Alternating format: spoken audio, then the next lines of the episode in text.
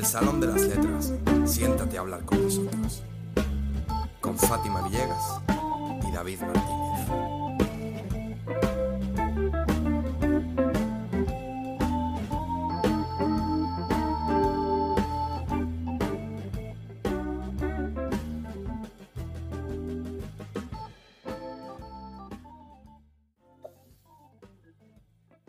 Bienvenido al Salón de las Letras, el podcast, tu podcast, en donde vamos a hablar normalmente de libros, vamos a hablar de contenido editorial, pero hoy os traemos un tema, si eres escritor pues igual te interesa, que es relativo a las formas de poder publicar tu libro, poder publicar un manuscrito.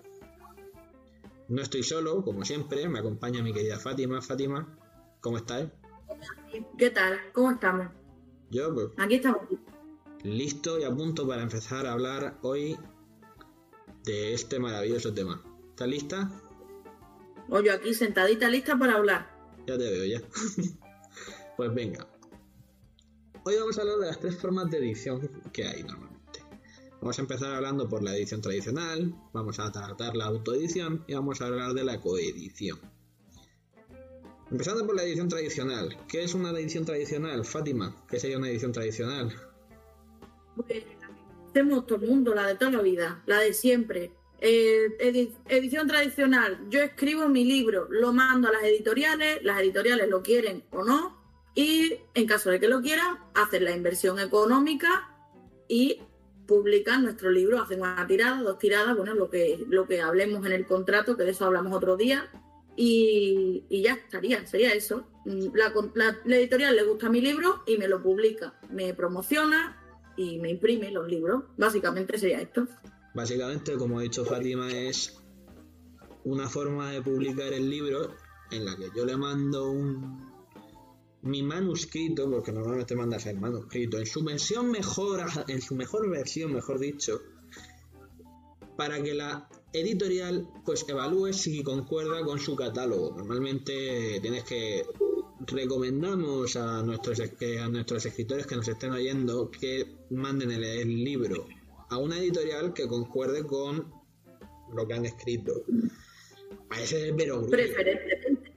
parece de perogrullo, pero no es lo mismo mandar una novela histórica a una, a una editorial como Minotauro que solo publica fantasía y terror que mandar una de suspense a Edasa que solo publica que solo publica histórica.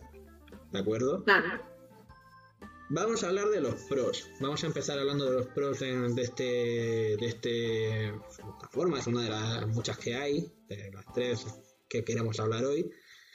¿Y mm, cuál piensas tú, Fátima, que es uno de los pros para de este método de publicación?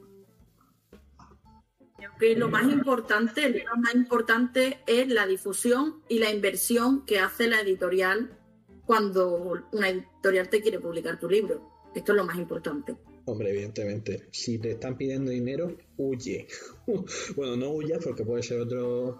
Pero si te dice que es editorial tradicional y no te están pidiendo dinero, huye, huye, huye, sal corriendo de ahí. Cuando os pidan dinero, alarma, alarma, alarma. Porque además, bueno, dependiendo del tipo de editorial, depende si es una grande, una mediana o una pequeña. eh, las editoriales medianas grandes, mediana tirando a grande y grandes, te dan un adelanto. Tú no pagas, te pagan a ti, es tu obra. Conoce- ¿Vale? Eh, que nos engañen. De esto hablaremos también en otro programa, ¿verdad, David? Sí, pero también te digo que existen editoriales más pequeñas que también te dan un pequeño eh, adelanto. Por ejemplo, la editorial Hydra también te da adelanto de, de lo que piensan que van a, a percibir y te lo hacen llegar. Eh, otro, grande, bien. otro de los depende de- grandes pros que yo le veo a esto, eh, por lo menos los primeros meses, el marketing no lo tienes solo que hacer tú. O sea, todo el tema de difusión de- del, del libro no tienes por qué hacerlo tú. Hombre, lo hace también la, editorial, pero consejo, muévete tú también para publicitar tu libro. Que mejor que tú que, que conoce el libro, que lo has escrito, para llegar a un, a un mayor número de público.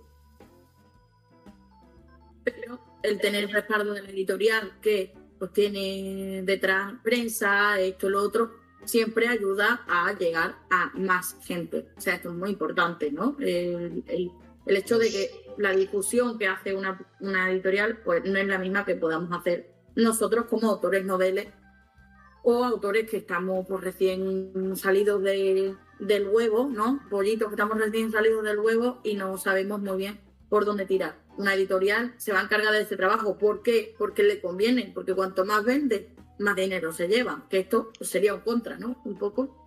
Bueno, sí, es un- uno de los contras que es el por el tipo de contrato. Normalmente te corresponde entre un 10 y un 20% de, de, de las ganancias.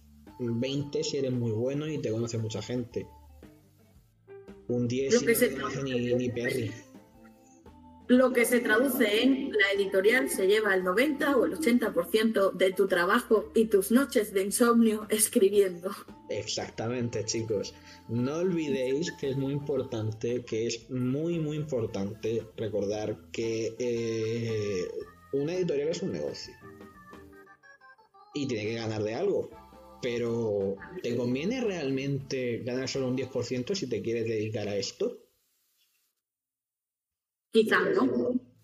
O quizás sí, si vendes libros como churros, como Megan Maxwell, pues igual no te importa llevarte un 10%. Hombre, Porque escribes un libro en una semana y en el año puedes publicar 10, entonces pues, eh, y además vendes como churro, pues entonces pues tienes un montón de dinero y te puedes dedicar a ser un señor o señora de tu casa y a escribir directamente. Que es mi sueño, no sé el tuyo, David, pero el mío lo es. Hombre, la mi verdad. sueño, mi sueño es poder, poder vivir de esto, sí. O sea, me encantaría poder estar viviendo de esto como hace gente como Ana González Duque o, Gabriela Campbell. Que si nos escuchan en algún momento, ojalá vengáis alguna de las dos aquí a hablar con nosotros.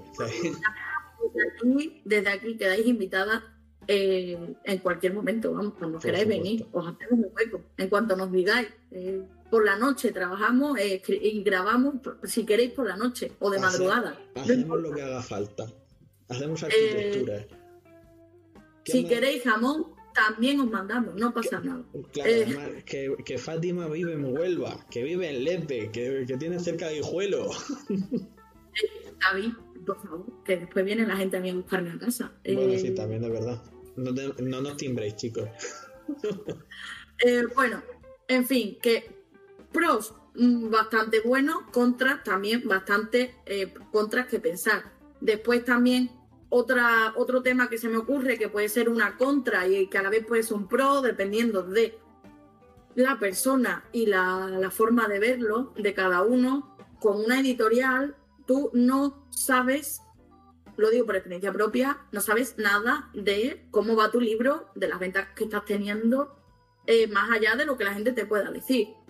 De si la gente te habla y te dice que te ha comprado tu libro y que le ha gustado mucho. Pero digamos que la parte administrativa, la parte, digamos, de los números, de, de- de- saber qué está ocurriendo con tu libro, tú no lo sabes, porque normalmente por contrato eh, te mandan un informe de venta al año o a los dos años y te van diciendo, pues eso, anualmente, ¿no? Que esto está bien, sí, bueno, te despreocupas un poco, pero también gusta saber quién, mm, desde dónde te están leyendo, eh, cuántos libros se están vendiendo, cómo, mm, cómo está yendo las ventas, ¿no? O dónde están tus libros, en qué librerías están, que esto, bueno, una editorial normalmente te lo dice, pero no tienes que andar preguntándolo. Lo sabes porque lo sabes o no lo sabes, una de dos. Y con una editorial es más difícil saberlo. Me parece que el- esta postura es una de las más legítimas. No por nada, sino porque es que eh, a mí también me gustaría saber dónde me están leyendo. Pero que me llegue al año una cartita con un cheque diciéndome hemos ingres- ingresado no sé cuántos, eh, hemos vendido, por ejemplo, mi último informe de ventas de mi poemario fueron 5 euros. 5 libros vendidos, me a 10 euros el libro fueron 5 euros. o sea, un, de- un auténtico desastre. Un dineral, ¿eh? Un Te da para la casa en Mallorca, para el Sí. verano. Visitó en la playa. Eh, yo en mi primer informe de ventas de la editorial con la que publiqué por primera vez y con la que no volveré a publicar nunca, eh, fueron 8 euros. ¡Oh! Teniendo en cuenta que el libro se vendía a 18. Eh, euros dineral. a dieci- me estás diciendo que, que, mm, bueno eso es otra cosa eh, que quería decir. Eh, hay algunas editoriales a la que a las que haremos referencia un poco más tarde en este podcast pero que antes de en el contrato te dicen que tu libro te va a costar 12 euros. Ah que cuesta 12 euros mi libro. ¿Cómo lo sabes? O sea, ¿cómo sabes en este contrato sin haber hecho una tasación de la, de la de las páginas ni de cuánto trabajo te va a llevar? ¿Cómo puede ser que haya que sepas ya el precio? Me parece, bueno, ahora después hablamos de editoriales extrañas. Bueno, eso ya lo dejamos para otro Sí, programa. Otro programa Eh, con más detenimiento porque porque ahí hay mucha tela de cortar. Hay, hay, hay telita, telita, telita. Eh, Mm. Pero no, eso ya lo hablamos en otro programa y así pues nos escucháis otro día más porque somos súper divertidos y Somos, hablamos somos de cosas encanto, interesantes. somos un encanto de paz. Eso, ¿Qué me- Entonces, Continuamos. En conclusión, ¿qué opinión te merece a ti la edición tradicional, Fátima? Pues a mí me gusta la tradición editorial, o sea, la, la tradicional, la edición tradicional, la de toda la vida. Te voy a decir que yo he probado dos veces, la primera mal, ya os contaré en otro programa, la segunda bien. Una editorial de verdad fiable, mediana, pequeña o grande, merece la pena por, por la porque hacen la, la, la inversión ellos y porque quieras que no, siempre es como una aprobación de un profesional del sector que una editorial te coja tu libro. Y a mí me parece por lo menos importante a nivel en narrativa, en poesía me parece menos importante, pero en narrativa me parece importante contar con la aprobación de una editorial y aunque bueno, uno no tenga control de temas como precio, como difusión o de, o de las ventas a niveles que por ejemplo me gustaría tener un poco más, pero bueno, a mí de momento me está rentando. Con la segunda, con la primera no me rentó nada, pero con la segunda editorial, Ediciones Atlantis, pues me está rentando mucho y estoy muy contenta. Una, porque es una editorial que es mediana, pero te cuida como autor. Entonces, pues eso te alegra, ¿no? Te- te- A mí me gusta. O sea, Sí, no me gusta, pero bueno, también, también luego te diré otras cosas que también me gustan, pero me gusta, me gusta a mí la edición tradicional. ¿A ti qué te parece, David? Cuéntame tu Pues, opinión. a ver, antes de decir nada, si no te tratan bien en una editorial, huye. huye cuanto, en cuanto se termine el contrato, por Dios. Alarma, alarma. Alarma. Sobre todo lo que nos interesa. Si estás buscando editorial tradicional, busca en Google. eh, editorial fulanito de tal, eh, fraude, o no sé qué, o hijo puta, no, pagarme mi dinero. Eh, cosas así, ¿vale? Pero a mí, ¿qué opinión me merece la, la edición tradicional? Me parece que es una de las formas, de las mejores formas para llegar al gran público. Explícame. Eh, me parece que necesi- necesitamos de edición tradicional si queremos eh, conseguir lectores objetivos de tu género. Mm, puedes trabajarte muy bien al final tu, tu marca personal como escritor. Yo estoy intentándolo no solo con este podcast, sino también con mi, con mi Instagram, que, que os lo dejamos en las notas del programa, el mío y el de Fátima, que siempre se nos olvida decir que nos sigan en nuestras redes sociales. Em, pero eh, creo que es muy importante al final que una, una editorial te, te, te apoye para hacer crecer tu marca personal como escritor. Eso es escribir no ficción, pero ya hablaremos de, de escribir no ficción. Eh, es mm, nece- o sea, ¿es imprescindible publicar con, con tradicional? No, pero yo veo una buena opción al final publicar con tradicional si quieres llegar a más público. Por lo menos en tu género. Por lo menos en tu género. Y ahora hablando de todo un poco, ¿puede haber editoriales tradicionales que se disfrazan de ellas pero que realmente no son? Claro que las hay. Claro que las hay. No damos nombres, no vamos a dar nombres.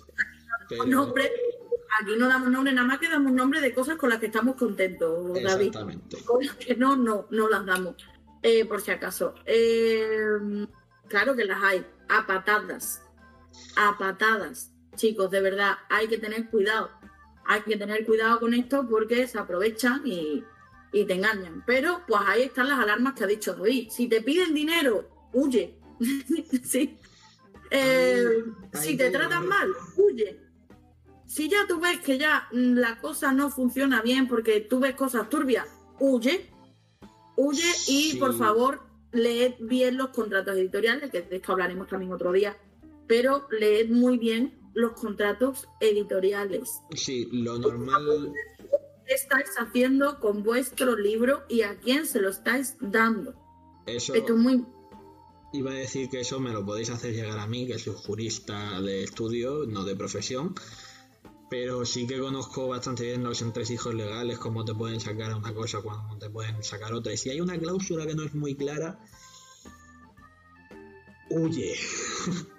Pero sí, hay editoriales que te puede, que se disfrazan, son corderitos, o sea, son lobos con piel de cordero, que digo yo, y son editoriales que, que hacen saca y te, y te sacan los cuartos pues por donde no tienes que sacar Y el fin principal de estas editoriales, al final, y finalizando ya con este tema, es eh, hacerse, hacerse rico a costa del autor, no a costa del, del lector. Siguiendo con, con otro orden de cosas en este, en este podcast, que vamos a hablar seguir, vamos a terminar ya con la edición tradicional, antes de pasar a autoedición, que es la siguiente, la siguiente forma que hemos considerado. ¿Existen diferencias entre editoriales? Te pregunto, Fátima. Por supuestísimo, David. Hay, digamos, eh, por digamos por magnitud, tenemos como tres tipos de editoriales. Está la editorial pequeña, la editorial mediana y la editorial grande. Hay editoriales que son pequeño-medianas, hay editoriales que son mediano-grandes, pero así a grandes rasgos tenemos grande, pequeña y mediana. ¿Cuál es la diferencia? Pues la diferencia es eh, como en todo en la vida, David, dinerito, dinerito, dinerito. Las que tienen más dinerito, pues son grandes. ¿Cuáles son grandes? Planeta, Penguin, así, por, por ponerlas en el, en el mapa. ABC, Pequeñica, RBA. mediana, eh, por ejemplo, Atlantis es, es mediana, eh, Frumi Ediciones es mediana, pequeñas ahora mismo no me viene ninguna. Edasa es mediana. Eh, Minotauro. No, Minotauro es pequeña. Eh, para mí es, es- No, para mí es pequeña. Para mí es pequeña. Eh, más eh, Edasa es mediana, aunque tiene muchos años de historia y funciona que te cagas.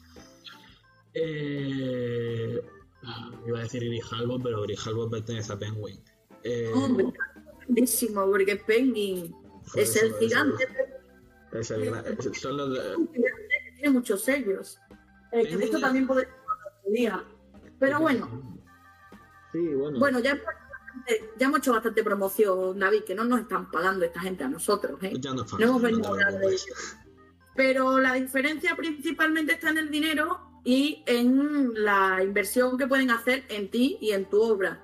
¿Quiere esto decir que una editorial pequeña va a hacer que tu libro sea peor? Pues no, porque una editorial pequeña se puede normalmente, una editorial pequeña tiene que mirar muy bien qué es lo que va a publicar porque no tienen la inversión que tiene una editorial grande o mediana, entonces pues se lo piensan más y mm, llevan más cautela y normalmente cuidan mucho sus libros. En la mediana también se suele cuidar mucho los libros. No digo yo que las grandes no, pero sí que se mima mucho al libro porque, ¿por qué? Pues porque están buscando crecer, ¿no?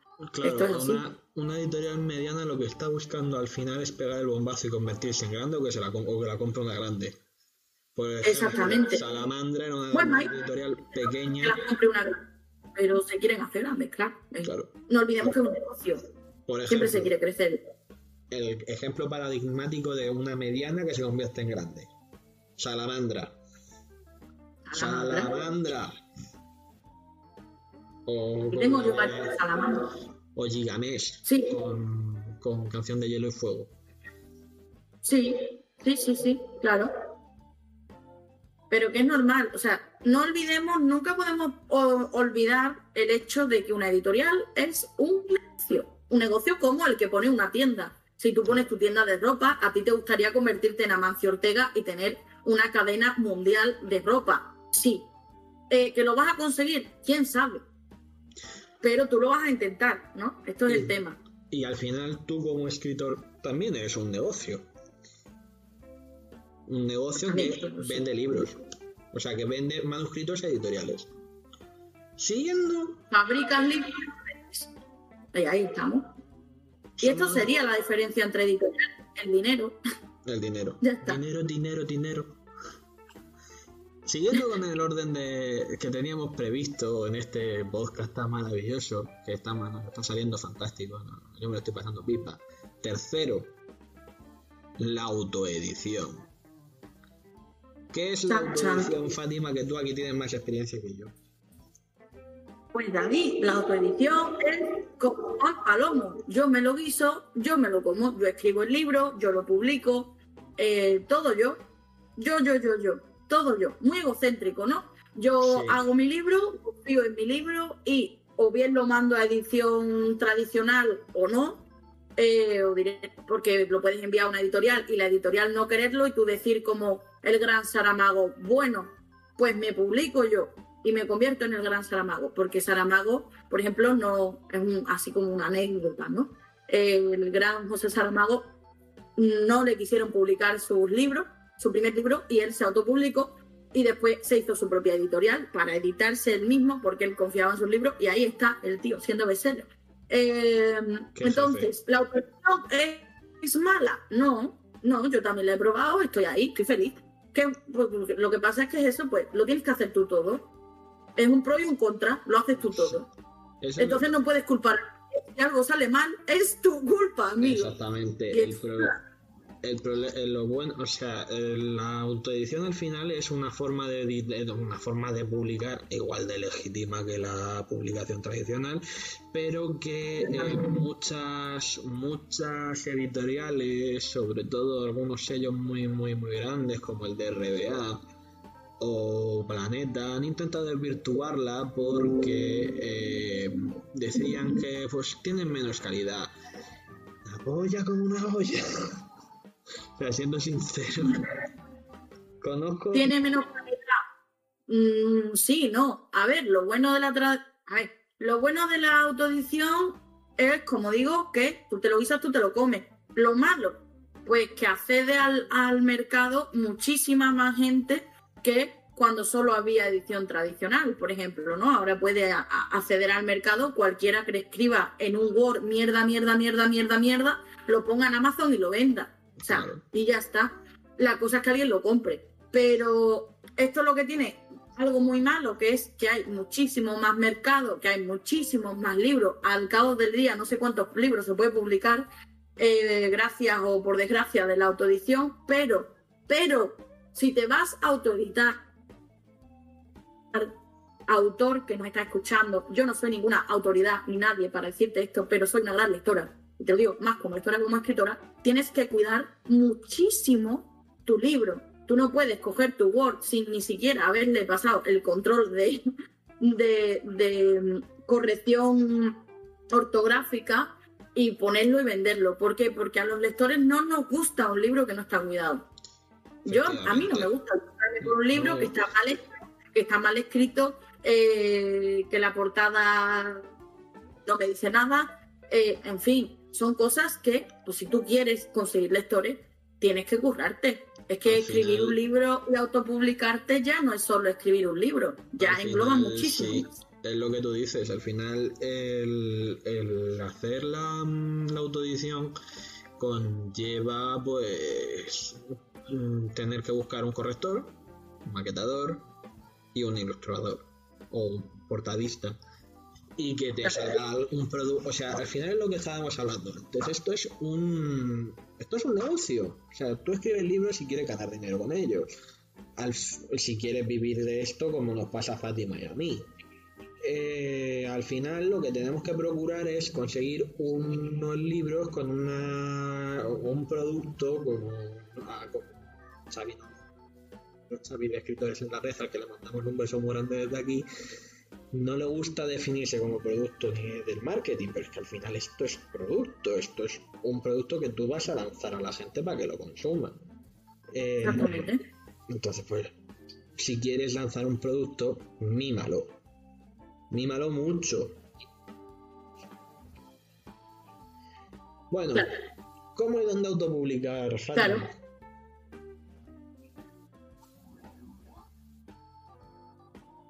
¿Cómo autopublicar? ¿Y dónde? Que es lo importante. Para autopublicar, lo único que necesitamos, chicos míos y chicas mías, eh, queridos asistentes de nuestro salón de las letras, eh, pues es tener un libro. Para empezar, necesitamos tener un libro. Y ya, pues pasarlo por chapa de pintura, como yo digo, ¿no? Eh, ilustración, maquetación, corrección, pulir mucho el libro. Y ya después, cuando ya está todo esto hecho, que de eso, de eso en concreto hablaremos otro día, cuando ya está todo hecho, pues podemos eh, autopublicar la que más se conoce, Amazon. En Amazon tenemos la página KDP, que es donde los autores volcamos o, subimos nuestros libros con su portadica y sus cosas. Y Amazon, por ejemplo, tiene una cosa muy buena que es que te da directamente un ISBN. Por lo tanto, no lo tienes que comprar tú. Lo cual es un punto muy a favor de Amazon. Entonces, pues tú te puedes publicar en Amazon. Yo lo que hago es que primero publico en Amazon. Bueno, lo que he hecho, porque lo he hecho por primera vez ahora, con Arquitectura de un Corazón. Eh, me he autopublicado desde Amazon, que es muy sencillo, solo tienes que seguir unos pasos ahí. Eh, si quieres más ayuda o un poquito más de tal, escríbeme en cualquiera de mis redes o a mi mail o en cualquier sitio. Soy ese caja de Pandora, como ya sabéis, entonces pues me buscáis y yo os ayudo.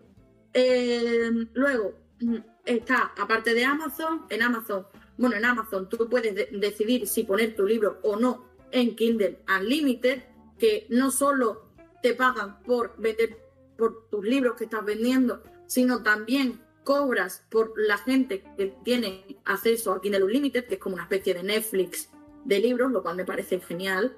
Es una plataforma bastante chula. Luego está Google Play Libros, luego está Kobo, que es de Snack, bueno, y de Rakuten ahora también. Eh, luego está Apple Books y creo que no se me escapa ninguna. Aquí es donde están mis libros de momento, mis ebooks. Eh, la única que te permite gratuitamente publicar, bueno, gratuitamente, ahora os explico esto gratuitamente, es Amazon, eh, la que os permite publicar en papel y en ebook. Todas son gratis, pero gratis, ¿qué significa gratis? Amazon te presta su negocio para vender tu producto, que es tu libro, y tú a Amazon a cambio le tienes que pagar el precio de impresión de cada libro, eh, bueno, que no se lo paga, se lo cobra directamente eh, el precio de edición, de, impresión de cada libro, que bueno, no es tan caro, y el precio, aparte, el 30% o el 70% ya lo que tú decidas darle a Amazon, porque depende del precio que tú le pongas al, libro, ¿no? Te pone unos rangos en los que te puedes llevar un 70 o un 30%. Esto es ya, como yo digo, up to you un poco lo, que tú quieras. Yo tengo puesto para yo llevarme un 70, ¿por qué? Porque se va a llevar un 70% mío Amazon, la necesidad. Y luego pues está Kobo, que ya me estoy yo enrollando. Está Kobo, que Kobo solo se puede ebook en Google Play Libro, eh, ebook y en, y en Apple Books también ebook. Pero pues con Amazon pues puedes publicarlo en tapa blanda y en ebook. Además es muy sencillo y eh, yo lo recomiendo muchísimo, David, te lo digo, de verdad. Tomo nota, tomo nota. Em, más cosas eh, que queríamos tratar. Bueno, eh, yo es que de esto tengo un poco menos idea porque nunca he sido tenido el privilegio, la suerte de como Fátima escribir tanto. La verdad es que, que no he sido tan, tan prolífico Pero eh, sí que deciros que eh, yo le veo una serie de pros a esto y es, evidentemente, tú te lo guisas, tú te lo comes, como ha dicho Fátima, pues al final hace que tú tengas más control sobre el producto final, tengas más control sobre el libro y tengas más control sobre sobre todo. al final eres tú la, la propia editorial, o sea, tú haces de tu propia editorial. Y me parece una ventaja. Una ventaja bonita. Otra, Sí. de, otra de las ventajas más bonitas que le veo es, pues, evidentemente, el rédito económico. no vamos a negarnos. El rédito económico que te puede. O sea, no es lo mismo llevarte un 10 que un, que que un 70. O sea, te- Seamos sinceros. Evidentemente no. Yo tengo que decir que, por ejemplo, con, con asignaturas pendientes, que es algo que me hace mucha gracia, ¿no? En, en los dos años que estuvo con la editorial, eh, que es la primera edición del libro, se vendió mm, para que yo ganara 8 euros. Eh, y tengo que decir que, bueno, eh, ahora mismo asignaturas pendientes lleva desde julio en Amazon, autopublicada, la segunda edición, que bueno, está remasterizada, está diferente, y le tengo metido más poemas, en fin, para que merezca la pena comprarse el libro. Y resulta que es que estoy vendiendo mucho más ahora y se está leyendo mucho más ahora que pues, hace dos años, que es cuando se publicó, ¿no? Está guay. Está muy guay. Sigamos con algunas contras del, del asunto. Este. Y yo lo que le veo sobre todo es que tienes que hacer una pequeña inversión. Le tienes que meter una pequeña inversión al, libro. O no. O no viene. O no piensa lo mismo, Fátima. Hombre, hay que invertir en tu producto, en tu obra, claro que hay que invertir. Para autopublicarte tienes que invertir. ¿Por qué? ¿Por qué? ¿Por qué? ¿Por qué, señor? ¿Por qué? Pues porque no está listo para publicarlo. Si tú, tal y como lo escribes en el Word, si no necesitaras portada ni nada, pues bueno, pues vaya. Pero necesitas una portada, por lo tanto necesitas pues, un diseñador gráfico o un ilustrador o un portadista que te haga tu portada y- o tu cubierta completa, ¿no? Eh, que esto vale dinero. Necesitas la maquetación, que bueno, en mi caso es que yo sé maquetar, Claro. pero si no sabes maquetar, necesitas a alguien que te maquete. Eh, necesitas corrección. Chicos, necesitas un poquito de gastar un poquito, pero, Manoja, por la luego- manoja, la manoja. pero mm, como digo, es un poco un riesgo, ¿no? Es un riesgo de que salga bien o no. Eh, es un poco una aventura. En definitiva, yo creo que eh, al final la, la, la auto, la autoedición creo que también es una de las mejores formas para dar a, darte a conocer. Pero es una forma que tienes que tener ya un público, un público basado, tienes que tener ya una audiencia formada y yo creo que primero publicaría con tradicional y luego ya me aventuraría una autoedición una vez tengas tu, tu, tu público objetivo ya o, tu público y audiencia ya formada. Entonces, si me explico. Sí, te explicado estupendamente. O sea, es un poco lo que yo opino, ¿no? Yo, por ejemplo, el primer poema yo lo publiqué pues, con una editorial que creíamos que era tradicional, eh, supuestamente tradicional. Eh, de ahí escribí la novela, que fui con una editorial tradicional, pero el segundo poemario tenía claro que quería lanzarme y probar con la autoedición. También tienes que ser eh, objetivo. Y bueno,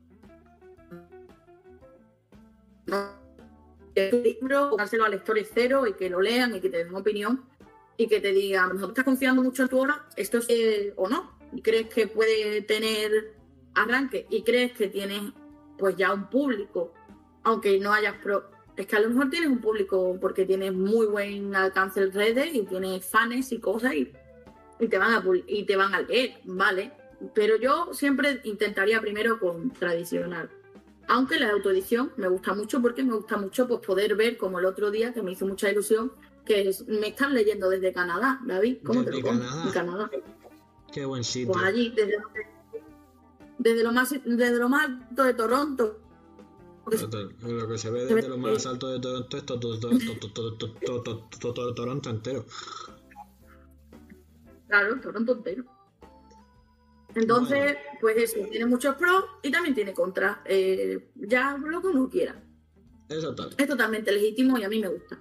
tengo que Bueno, continuando, continuando con los métodos de, de publicación de los libros, tenemos la coedición.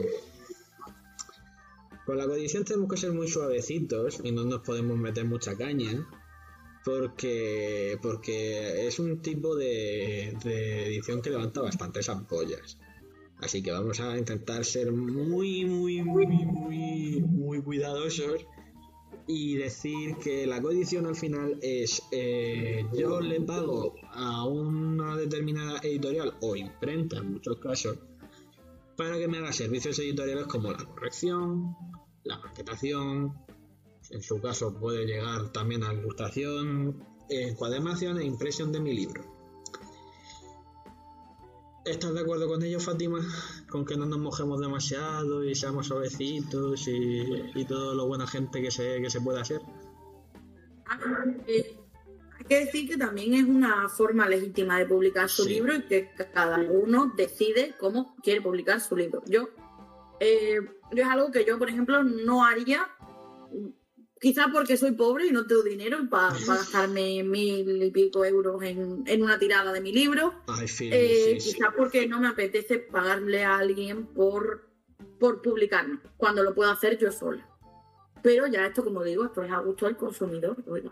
Eh, es totalmente legítimo. Y es totalmente legítimo que si, por ejemplo, no tienes la facilidad o la, o la, digamos, la forma de conseguir pues alguien que te maquete, que te, que te corrija eh, y que te publique, pues que, que tires por una coedición que, bueno, pues vas, vas a tener un producto bien cuidado en el mercado. Eso sí te va a costar dinero, claro. Pues está, está clarísimo. Hay algunos sellos de coedición muy interesantes, como puede ser Letrame, como puede ser Caligrama, Círculo Rojo, Punto Rojo, etcétera, que ofrecen servicios de coedición pues, interesantes. Para mí, bueno, yo es que es, lo que dice Fátima, yo no lo haría básicamente porque yo tampoco no gozo de una economía bollante, así que prefiero prefiero que si autoedito pues contar con gente que me lo hace mejor. O sea, que me lo hace mejor, perdón, que me lo hace igual y me lo hace a menos precio y puedo buscarme las mañas por mi cuenta. Pero bueno, que es... sentido económico. Mejor en el sentido económico. Te puede salir mucho más barato autoeditarte si conoces las personas que te pueden ayudar, a, pues esto, portada y eh, todo esto, eh, que pues con una que con un sello de coedición. ¿Qué pasa? Pues que un sello de coedición pues cuenta pues también con un poco más de difusión también, ¿no?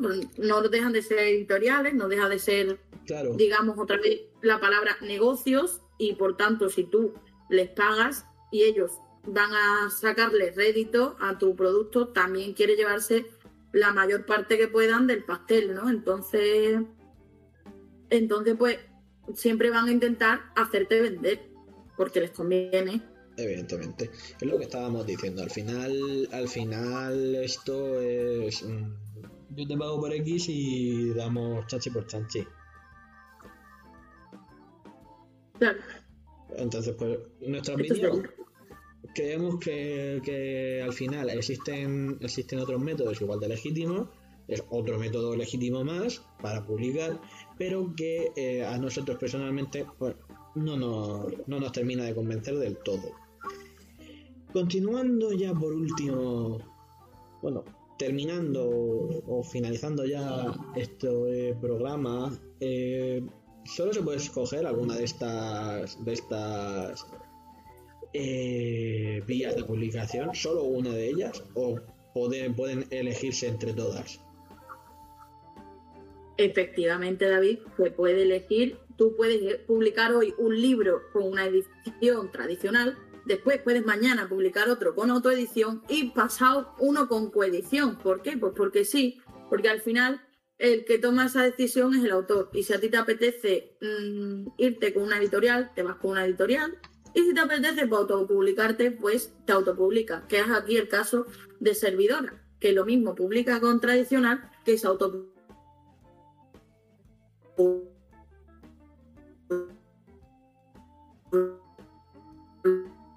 de sola. miedo y que os sintáis más cómodos, desde luego. ¿No, David? ¿Tú qué opinas? No, sí, yo opino lo mismo. que Cada uno decide hacer con sus libros lo que considera. Ahora, es bueno tener, si te quieres dedicar al final a esto, pues al final no es mala idea de tener un híbrido entre autoedición, coedición y, y edición tradicional. En conclusión, en conclusión, que, que, cada uno con, su decisión, con su manuscrito haga lo que quiera, pero que siempre es bueno pues contar con diversas con diversos métodos de publicación. ¿Opinas lo mismo, Fátima? Opino lo mismo, sobre todo que la suerte que tenemos que hoy en día pues podemos publicar nuestros libros sin depender necesariamente de que una editorial nos quiera publicar, cosa que hace 10 años no sucedía, ¿no? Y es importante valorar también esto, que tenemos las formas de hacerlo, que podemos publicar cuando queramos eh, y como queramos, y que simplemente como consejito de, de final de programa os digo que elijáis lo que elijáis, hacerlo con cabeza y sopesando muy bien lo que estáis haciendo. Porque al final vuestro libro eh, es una parte de vosotros, por lo menos los míos lo, son. Al final un libro es como un hijo y quieres tratarlo como tal. Sí, y, dicho, y dicho esto, pues muchas gracias por escucharnos a los dos, a estos dos frikis de la literatura, que nos gusta mucho hablar. Este programa se nos ha ido 40 minutos, Fátima. Entonces, pues sin más que añadir, pues muchas gracias por escucharnos. Te dejamos en las notas del programa todas nuestras redes sociales. Cuando las tengamos las engancharemos las páginas web de cada uno y los libros de cada uno. Y sin más, nos vemos la semana que viene en otro episodio. Muchas gracias por escucharnos. Hasta luego.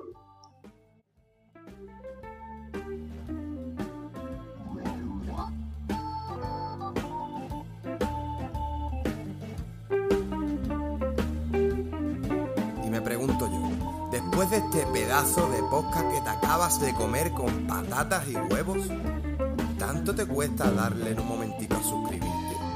¿Un like? ¿Un comentario de buen rollete? No sé, ahí te lo dejo.